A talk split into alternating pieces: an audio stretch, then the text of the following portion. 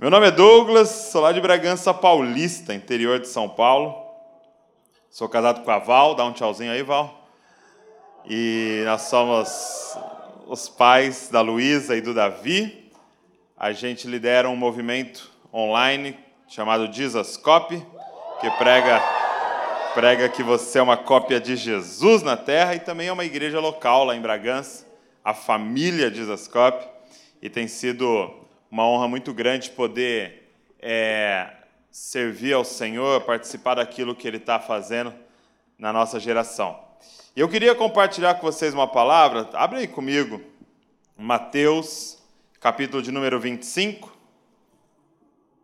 Mateus, capítulo de número 25, vamos ver uma das parábolas de Jesus sobre o fim dos tempos. Mateus 25. Nós vamos ler do verso 1 ao 13. No final, quero mostrar também alguns livros que a gente trouxe aí. Mateus 25, do 1 ao 13. Quem achou, diga: Eu amo a Bíblia. Quem não achou, diga: Eu também. Vamos lá.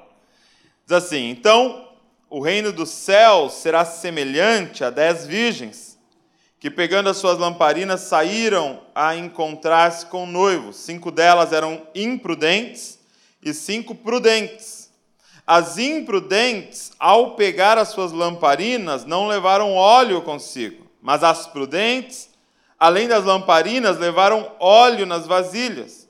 E como o noivo estava demorando, todas ficaram sonolentas e adormeceram. Mas à meia-noite houve-se um grito: Eis o noivo, saiam ao encontro dele. Então todas aquelas virgens se levantaram e prepararam as suas lamparinas. E as imprudentes disseram às prudentes: Deem a nós um pouco do óleo que vocês trouxeram, porque as nossas lamparinas estão se apagando. Mas as prudentes responderam: Não, porque então vai faltar tanto para nós como para vocês. Vão aos que vendem e comprem óleo para vocês. E saindo elas para comprar, chegou o noivo. E as que estavam preparadas entraram com ele para a festa do casamento, e fechou-se a porta. Mais tarde chegaram as virgens imprudentes, dizendo: Senhor, Senhor, abra a porta para nós. Mas o noivo respondeu: Em verdade lhes digo que não as conheço. Portanto, vigiem, porque vocês não sabem o dia nem a hora. Feche seus olhos comigo. Pai. Estamos diante das Escrituras sagradas, Pai. Tua palavra, a verdade. E eu queria te fazer um pedido, que o Senhor liberasse o Espírito Santo sobre nós hoje aqui para nos guiar em toda a verdade, Pai. O Senhor nos mostra a verdade, a verdade que liberta, a verdade que nos fere, Pai, com a ferida do amor, Senhor Jesus. A verdade que nos atrai ao Senhor. Senhor, que toda mentira dentro de nós seja destruída hoje aqui, Pai e substituída pela tua verdade. Vem, Senhor, como uma espada com a tua palavra e penetra no nosso coração, no profundo do nosso coração, causando transformações reais em nós, Pai. No nome de Jesus. Amém. Amém. É, essa porção das Escrituras, né, Mateus capítulo de número 24 e 25, ele está nesse grande sermão escatológico. Né? Se você olha Mateus 24, 3, diz assim: Jesus estava sentado no Monte das Oliveiras quando os discípulos se aproximaram dele em particular e lhe pediram: Diga-nos quando essas coisas vão acontecer e que sinal haverá da sua vinda e do fim dos tempos. Então ele começa a responder essa pergunta. Quais são os, os sinais dos fins dos tempos? O que, que vai acontecer na sua vida? Segunda vinda. E ele começa então a explicar. Você tem o sermão escatológico, Mateus 24, e aí você tem Mateus 25, o final do 24 e 25, ele contando algumas parábolas que vai explicar sobre isso. E ele conta três parábolas, e nas três parábolas ele está comparando dois tipos de pessoas, ok? Nas três parábolas ele compara dois tipos de pessoas. Se você olhar em Mateus 24, é, a partir do 45, ele fala do servo fiel e prudente e do servo mau. E esse servo fiel e prudente é aquele que se achou é, fiel e cuidando dos conservos, o servo mau é aquele que maltratou os conservos enquanto o seu senhor estava fora. E aí ele fala das dez virgens, cinco virgens imprudentes e cinco virgens prudentes. E depois ele fala do servo bom e fiel e do servo mau e preguiçoso, quando ele dá para eles, é, confia a eles o recurso dele, e quando ele volta, é, aquele que tinha cinco multiplicou, devolveu dez, aquele que tinha dois devolveu quatro, e aquele que tinha um enterrou aquele recurso que o Senhor deixou com ele e devolveu apenas um. E ele chama ele de servo mau e preguiçoso. Interessante que nas três parábolas, então, é, ele falando sobre o fim dos tempos, em todas ele se ausenta. Então, o que, que ele está comunicando para eles? Eu vou, eu vou me ausentar por um período e vou retornar. Nas três há esse período. É, nas três, é, ele demora. Nas três parábolas ele demora, e, e, e os envolvidos na parábola não estão, é, é, é, tem esse período de espera. E nas três parábolas ninguém sabe o dia nem a hora, para que em todo tempo eles tenham que estar preparados. E aqui nessas parábolas e, e, e nesse sermão escatológico, Jesus nos posiciona na história. O que você tem que entender é que a palavra de Deus não é um livro é, simplesmente de regras. Não é um livro para você chegar lá e olhar e falar o que eu tenho que fazer, faz isso, não faz isso, que é o que a gente mais recebe né, de, de perguntas lá no, no Instagram, né? É pecado fazer isso? É certo fazer isso? É errado fazer aquilo? Né? Agora o André Valadão está tá respondendo para nós. Não pode isso não, uai. Gente, vocês estão bebendo cerveja, gente. É muita pergunta de cerveja. Maravilhoso aqui. Mas, apesar de ter na Bíblia regras, leis, mandamentos, o livro não é sobre isso. O livro é sobre a história de Deus. É um livro onde, se eu não me engano, 60% é narrativa, é um livro de uma história. Então a pergunta que você tem que fazer para a palavra é: aonde nós estamos nessa história? E o que, que nós temos que fazer nessa história? Qual é o nosso papel nessa história? Qual é a vontade de Deus para nós nessa história? Então ele está nos dizendo que nós, a nossa geração, dos discípulos está entre a primeira vinda e o retorno de Cristo. Então, nós temos uma missão nesse meio, entre a primeira vinda e o retorno de Cristo. Nessa nesse lugar que nós estamos, o Senhor confiou tesouros a nós. E nós então temos que responder a partir desse tesouro que ele confiou a nós. Podemos chamar esse tesouro, por exemplo, do Evangelho, da boa notícia. Nós carregamos esse tesouro. Então, deixa eu falar uma coisa aqui, abrindo um parênteses da nossa mensagem.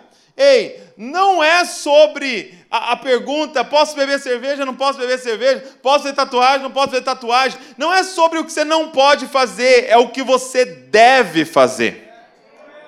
Nós temos que transicionar dessas perguntas de como não ir para o inferno para a pergunta como trazer o reino de Deus para a terra. Como ser achado fiel diante dele. Por quê? Porque esse, esse servo mau e preguiçoso que enterrou o talento, ele chega diante de Jesus se gabando de uma coisa: olha, não perdi. E aí Jesus fala para ele: quem disse que era sobre não perder? Quem disse que era sobre não fazer alguma coisa? Era sobre fazer alguma coisa. Era sobre arriscar em alguma coisa. Quem está entendendo? Mas hoje eu queria olhar junto com vocês para essa parábola das dez virgens. Porque essa parábola fala sobre a igreja. Fala sobre nós aqui, Fala sobre os discípulos de Jesus. O que é muito doido nessa parábola é que são dez virgens e, e elas têm algumas semelhanças. Nós sabemos já de início que são cinco imprudentes e cinco prudentes, ok? Então, hoje aqui, nós temos uma parte, não significa que é 50%, ok? Mas nós temos uma parte prudente, uma parte imprudente. E o que você aprende com essa parábola é que externamente todas são iguais. Então olha para o lado aí. Não dá para saber. Olhando aqui agora, quem são os prudentes, quem são os imprudentes. Porque externamente, qualquer um olhando para as dez virgens, elas eram exatamente iguais. Elas eram todas iguais porque elas estavam todas com a lâmpada acesa. Então entenda, não é uma parábola sobre convertido e não convertido, sobre crente e desviado. Ah lá, o desviado. Não, era sobre dez que estavam queimando. Ah, mano, isso gera temor no nosso coração.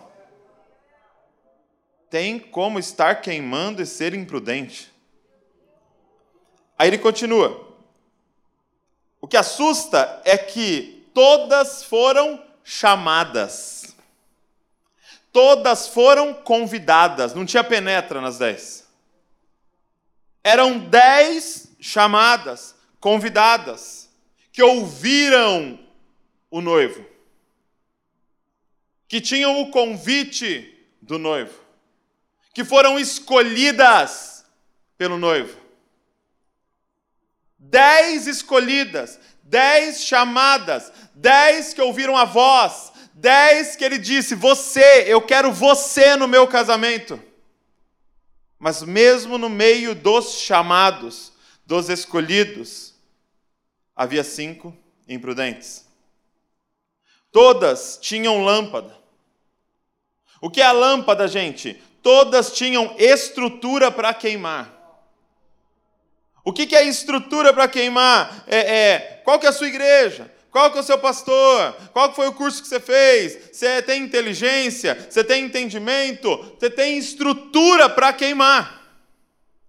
Todas tinham estrutura para queimar. Nenhuma podia dizer, nós não me foi dado oportunidade para queimar, é, na, aguardando o noivo. Não, nenhuma podia falar isso.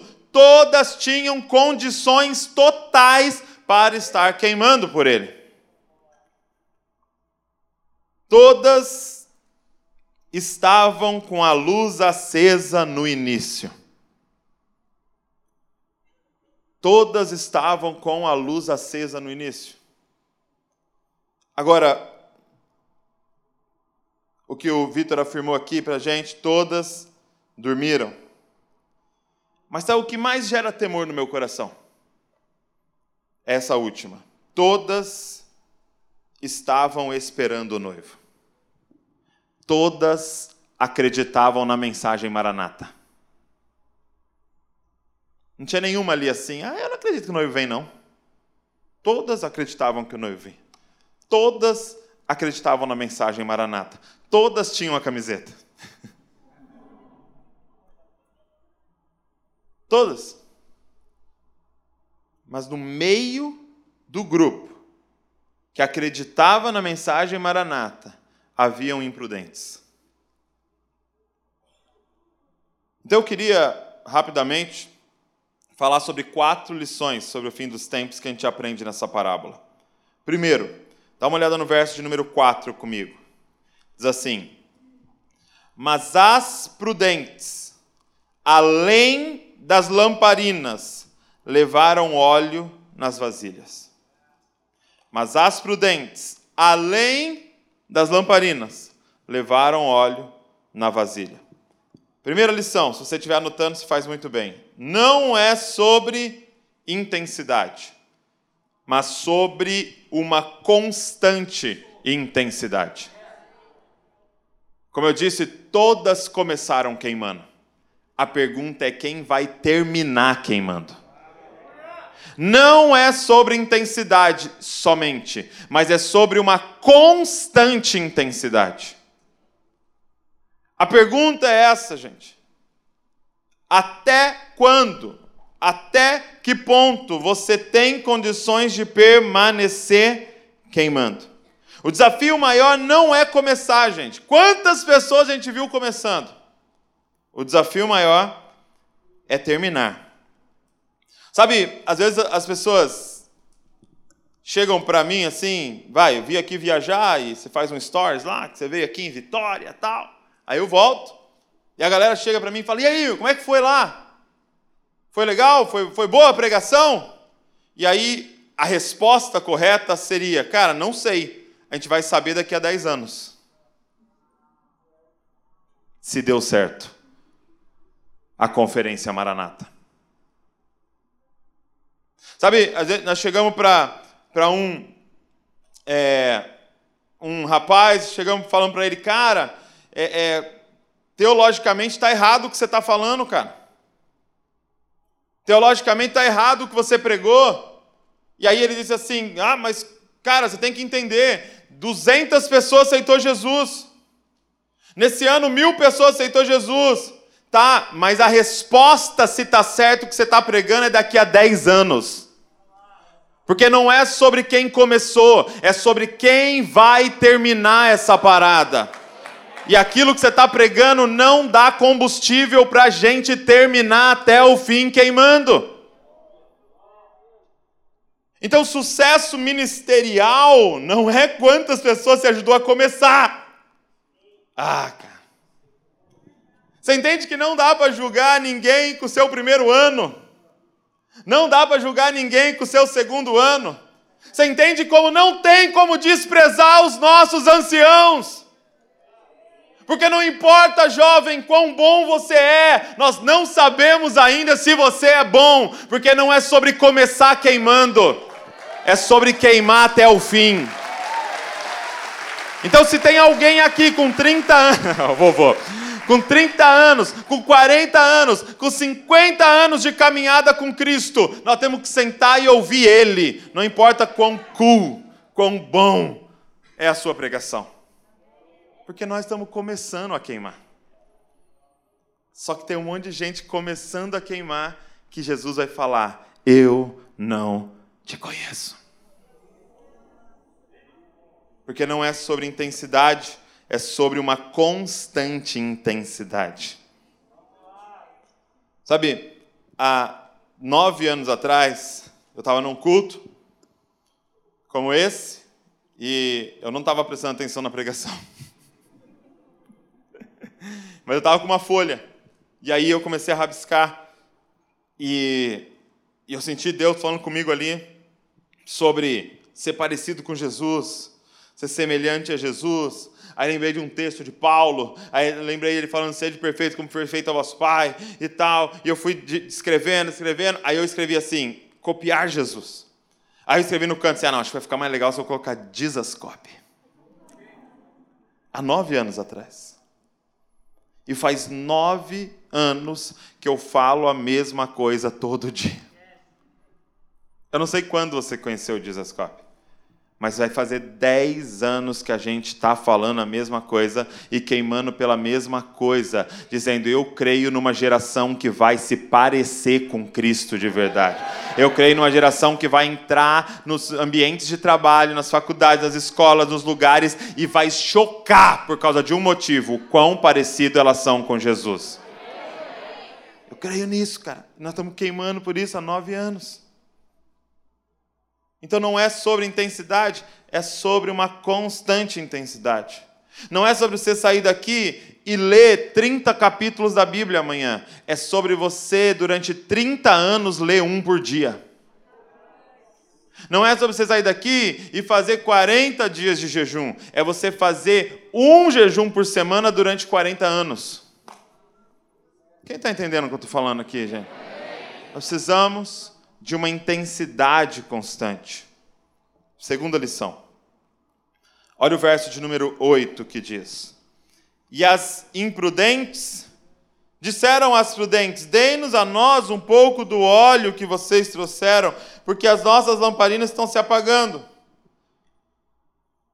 Segunda lição: Não adianta andar com pessoas cheias de óleo, óleo não se empresta. Não adianta andar com pessoas cheias de óleo, óleo não se empresta. Ei! é legal você estar tá aqui, mas a única coisa que a gente pode te dar aqui é uma candeia.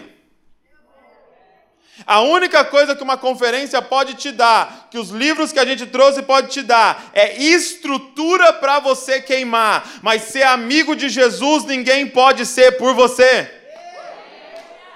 Ser amigo de Deus ninguém pode ser por você, ninguém pode falar com Deus por você, ninguém pode jejuar no seu lugar, ninguém pode ler Bíblia no seu lugar, ninguém pode andar com Ele e vencer o pecado que você luta. Ei, não dá, cara. Ou você acumula óleo, ou você não acumula óleo. Então não adianta falar para mim, ô, oh, cara, você não sabe, sou da igreja do fulano. Legal, essa é a sua candeia. Pô, meu pai é pastor. Pô, legal, isso é sua candeia. Pô, na minha denominação, cara, minha denominação é tal. Pô, legal, isso é sua candeia. Pô, meu pastor, formado em isso, aquilo. Legal, isso é sua candeia. Mas não fala nada sobre o seu óleo. Porque o seu óleo é o que você faz no secreto. O seu óleo é o que você faz ao acordar. O seu óleo é as escolhas que você faz diariamente para estar tá com Ele para passar tempo com Ele, para amá-lo e ser amado por Ele. Cara, não adianta andar com pessoas cheias de óleo, óleo não se empresta. Ei, essas cinco estavam ali no rolê com as prudentes e continuavam sendo imprudentes.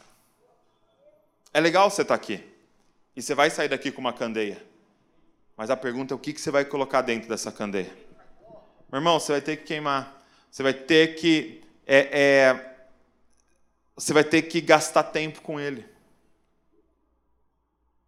Você vai ter que gastar tempo com ele. Não tem outra saída. Não tem outra forma. Agora, eu quero ir para três, porque é o, como é que a gente faz isso? Como acumular óleo? O óleo que acende a chama agora, mas o óleo que é reserva para o depois. Porque deixa eu falar uma coisa para você. Isso que eu estou fazendo aqui agora, estou ministrando para você. O Vitor cantou, o Ale vai cantar, outros vão ministrar, tal. Isso que vai acontecer aqui agora, se tiver unção no que a gente está fazendo, se queima o que a gente está fazendo, revela que nós andamos com Deus na última temporada. Não revela se eu estou andando com Deus. Hum. Sei se você entendeu o que estou falando. O que eu estou queimando agora é a minha última estação com Deus. Mas só a gente só sabe se eu estou andando com Deus na próxima temporada. Por quê? Porque o óleo que eu estou acumulando agora é o que eu vou queimar depois. O óleo que eu estou queimando agora é o que eu acumulei antes. Então, cuidado para você não gastar tanto tempo queimando sem acumular óleo.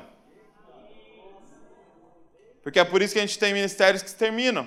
Porque foi tanto óleo queimado que não deu tempo de acumular mais. Agora, como que acumula? Como que acumula? E aí é o verso de número 9. Vamos, vamos ler o 8 de novo. E as imprudentes disseram às prudentes: Deem a nós um pouco do óleo que vocês trouxeram, porque as nossas lamparinas estão se apagando. Mas as prudentes responderam: Não. A palavra-chave para ter óleo é não. A palavra-chave para ter óleo é de novo. De novo. Não. Fala, fala, fala mais alto assim. Não. A palavra-chave para ter óleo é aprender a dizer Não. Ah, mas as cinco imprudentes vão ficar chateadas. Não.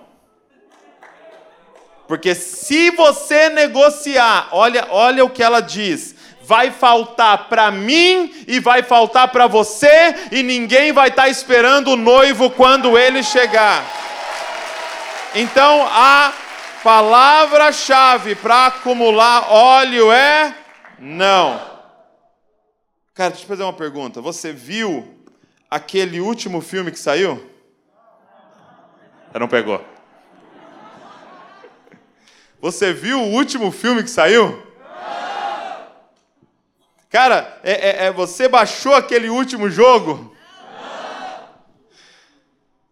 Cara, você viu esse novo hobby que todo mundo tem agora? Não. Você está acompanhando aquele novo seriado? Não. E a pergunta que eu faço a vocês: Ah, mas é pecado? Não sei, cara. Eu só sei que vai atrapalhar no meu acúmulo de óleo. Olha, uma vez saiu todos os é, é, nos grupos do WhatsApp lá nosso lá, as tia começou a mandar assim do, do Pokémon GO. Lembra Pokémon GO? Uma febre, né? Todo mundo baixando Pokémon GO, caçando Pokémon e tal. Aí minha, as tia colocava lá né, que era demônios de bolso, né? Pocket Monsters. Os demônios de bolso é coisa do demônio. Fiquei sabendo que um menino foi pegar um Pokémon no rio, caiu e morreu. É o demônio atraiu ele para o rio. E aí, eu lembro que eu gravei um vídeo falando disso. Gente, não é demônio de bolsa. É monstrinho de bolsa, é uns bichinhos lá. Coitado Ash. então não tem problema nenhum. Agora, deixa eu te falar qual é a estratégia satânica nisso. É roubar o seu tempo é te distrair. Isso é o que a Bíblia chama de Dalila. Dalila não é o inimigo, Dalila é a distração para que o inimigo possa nos pegar. Então, entenda uma coisa: nós precisamos aprender a falar não. Não é sobre ser pecado ou não, é sobre perder tempo. Gente, nós não podemos aceitar ser os especialistas do óbvio. Aqueles que sabem tudo sobre algo que é eternamente inútil. Seriado tal. Douglas, estou pesquisando. Eu sei que o ator nasceu não sei aonde, de sete meses, e ele é canhoto, e não sei o quê. Parabéns, você é um especialista de algo inútil, e que eternamente vai ser inútil, e quando chegar diante de Deus, isso vai ser inútil. Entenda uma coisa: as coisas, é, é, um seriado, um filme, um jogo, são importantes para o nosso descanso, não para mergulharmos nele não para sermos especialistas daquilo que é palha e que vai queimar diante de Deus. Aprenda a dizer não, cara. Não, não e não. Ó, oh, vamos ver isso, não. Vamos ver aquilo, não. Oh, direto os caras chegam, mano, saiu um jogo. Eu falo, nem me fala que eu gosto e eu não tenho tempo mais a perder. Não! Nossa, aquele seriado é viciante. Então nem, nem clica. Mas são apenas 312 capítulos. Não. É como John Piper disse, né? A grande utilidade. Gostou, John Piper vai parecer reformadão assim. A grande utilidade do Twitter, do Facebook, do do Instagram, vai ser naquele dia ninguém poder falar diante dele, eu não tinha tempo.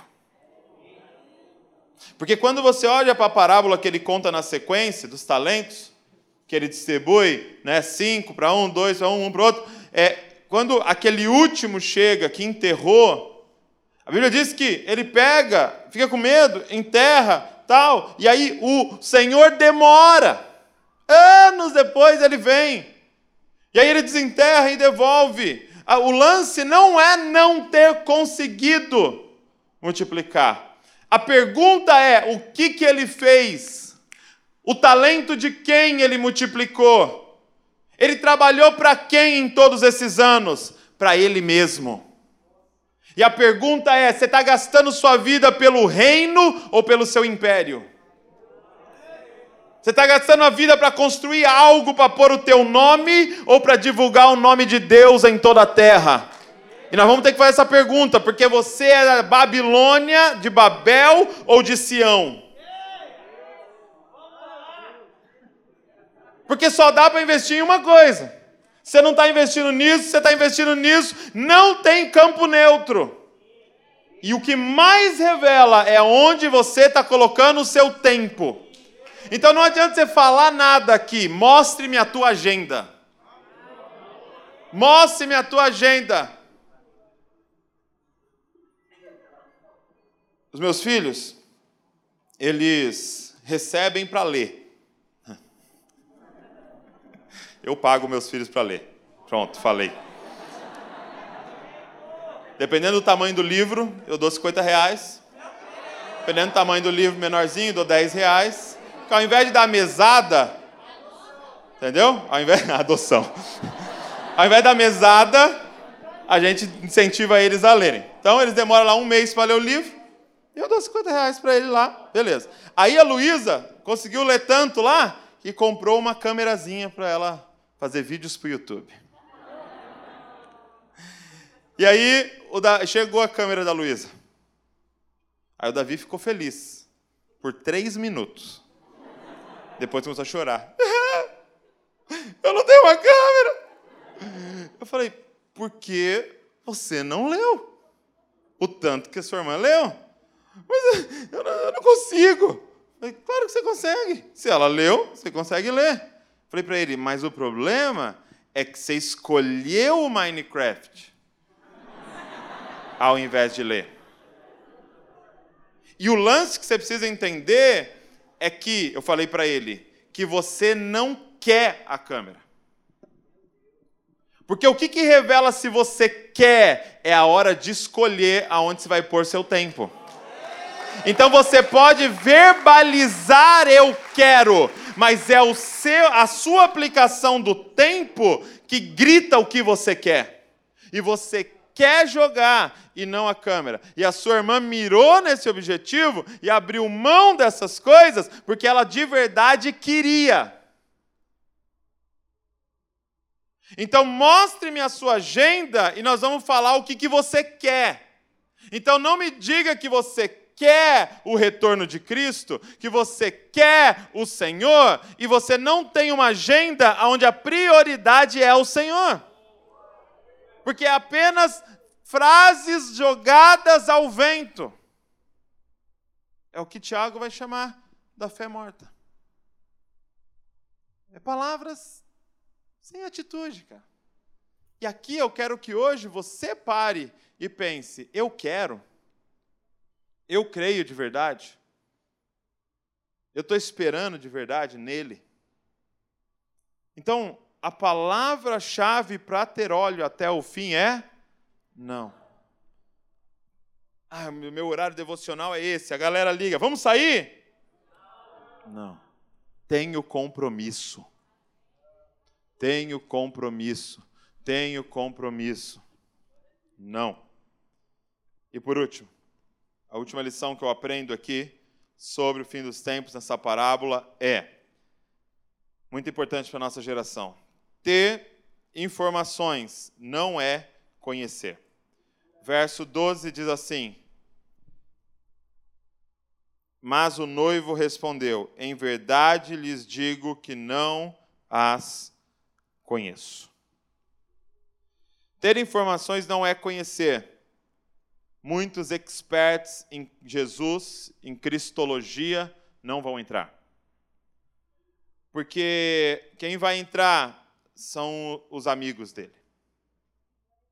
E amigo não é informações, amigo é relacionamento.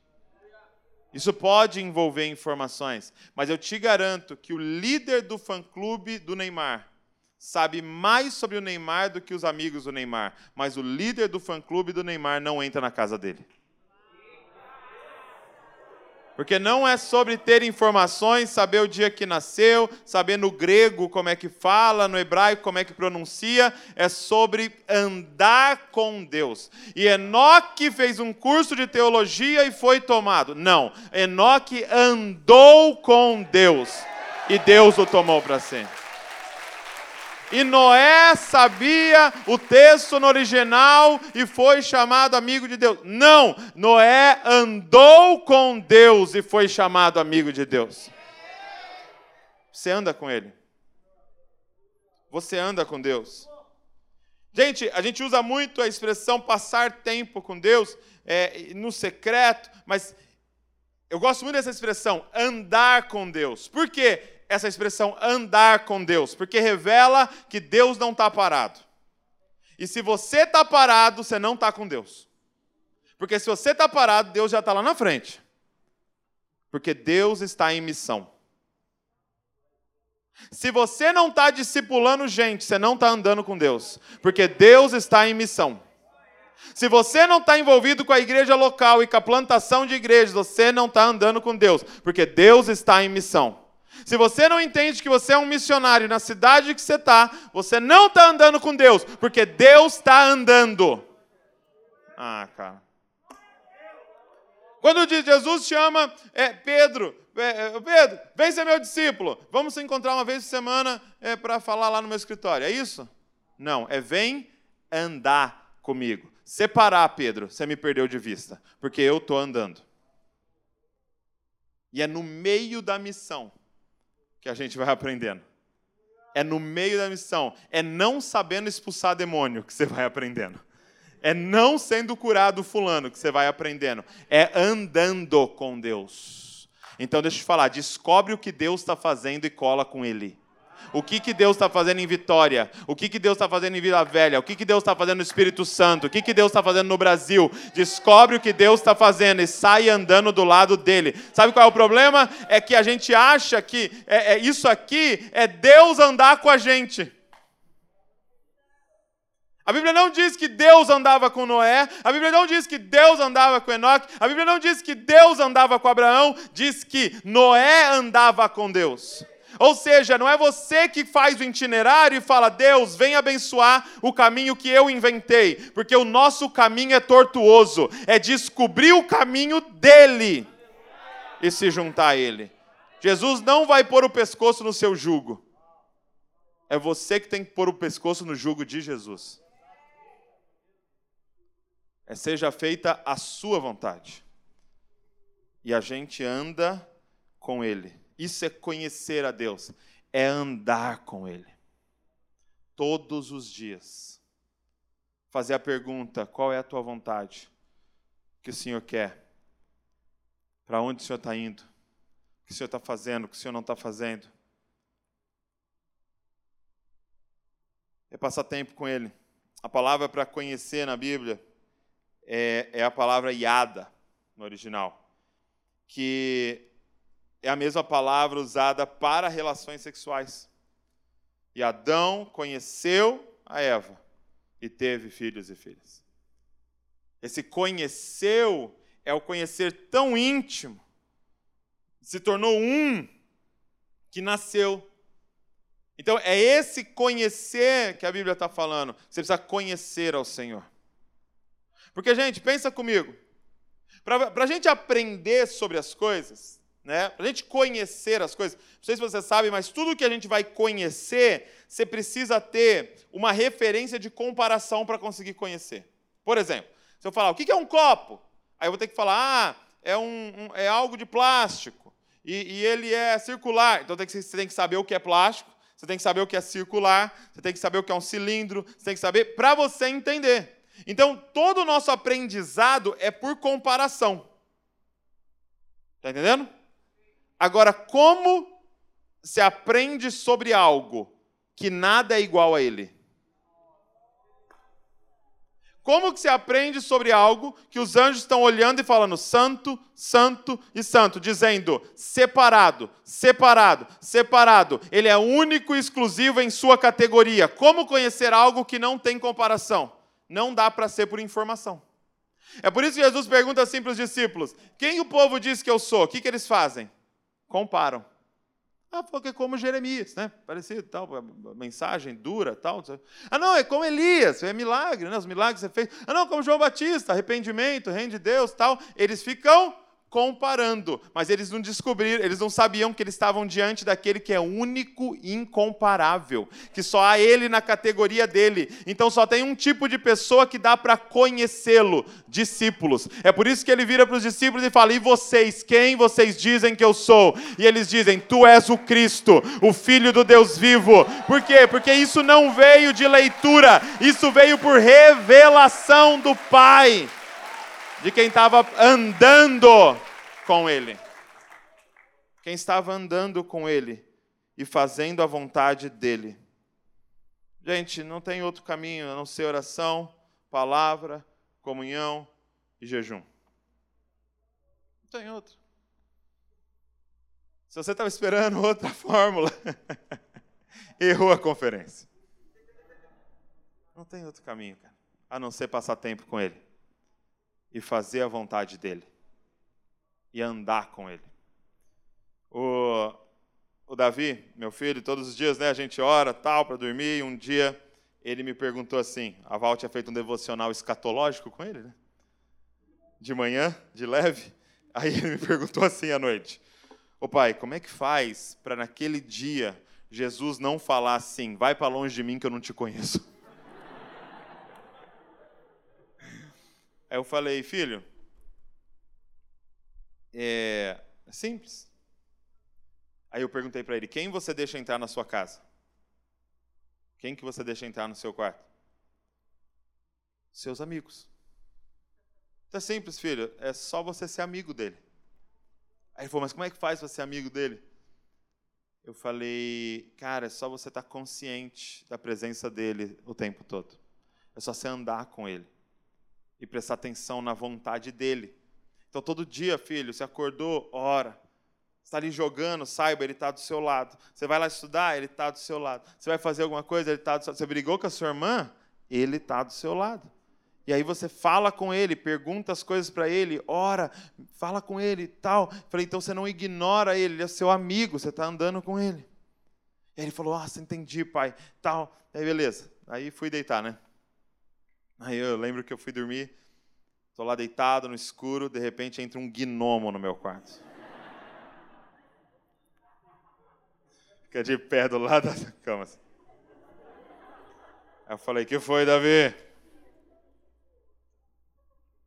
Aí ele falou assim, é, Deus falou comigo. Estava orando ali. Eu falei, é mesmo? O que, que ele falou? Ele falou que eu vou assumir todo o Dizascope. para eu me preparar. Aí eu falei: é isso, meu amigo, se prepare então. Vai ler Bíblia, vai estudar, vai orar, vai se preparar então. Se Deus falou com você. Aí eu falei: mas vai lá, vai dormir. Aí ele voltou a dormir. Passou cinco minutos ele volta. Deus falou comigo. Falei, meu Deus do céu. Falei, o que foi que ele falou dessa vez? Então, sabe há algumas semanas atrás que vocês perguntaram se eu tinha cortado um tucho do meu cabelo? Tava faltando um tucho aqui. Assim. Você cortou, Davi? Não. Cortei. Semanas atrás que eu falei que não cortei. Eu cortei e começou a confessar pecados. Falei, opa, acho que é Deus mesmo falando com esse menino. Bom treinar ele para assumir todo o desascope, já ir passando a conta. Tudo. Cara, você precisa andar com Deus. Você precisa andar com Ele. E fazer a vontade dEle dia após dia, nos mínimos detalhes. Tê-lo como seu amigo e Senhor. Seu Senhor é você abrir mão da sua vontade para fazer a dele em cada detalhe. Fica de pé no seu lugar.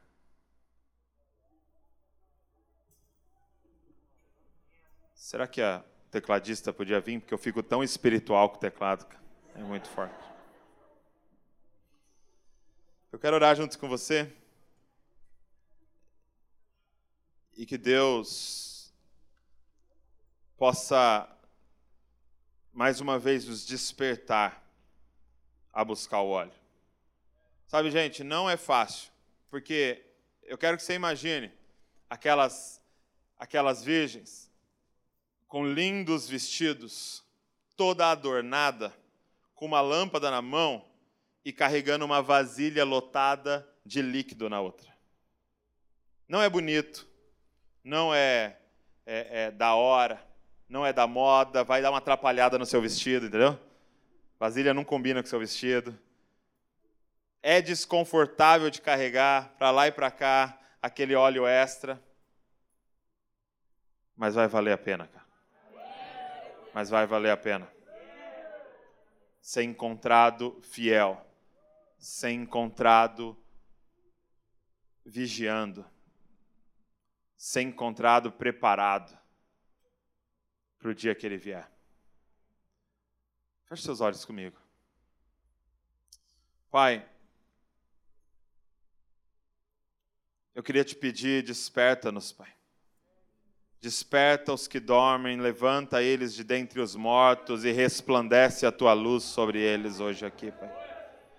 Pai, nós queremos te pedir, Senhor, nós queremos sair daqui com essas lamparinas, com essa estrutura que o Senhor nos deu.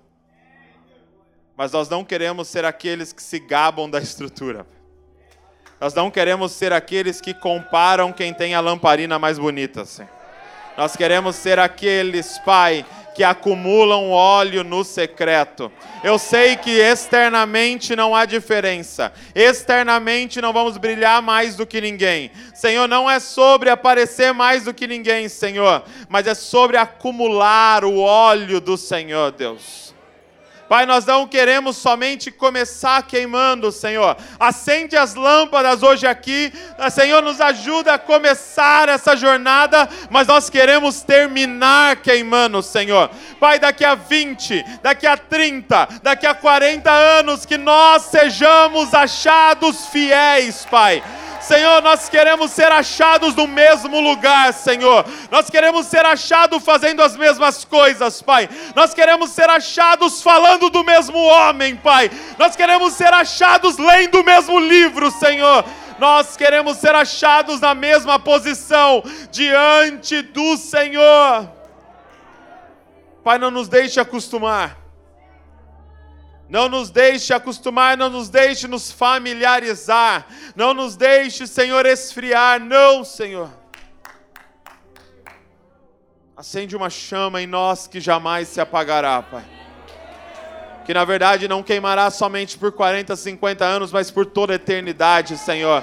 Porque a eternidade é te conhecer, Senhor. Nos ensina a falar não, Pai.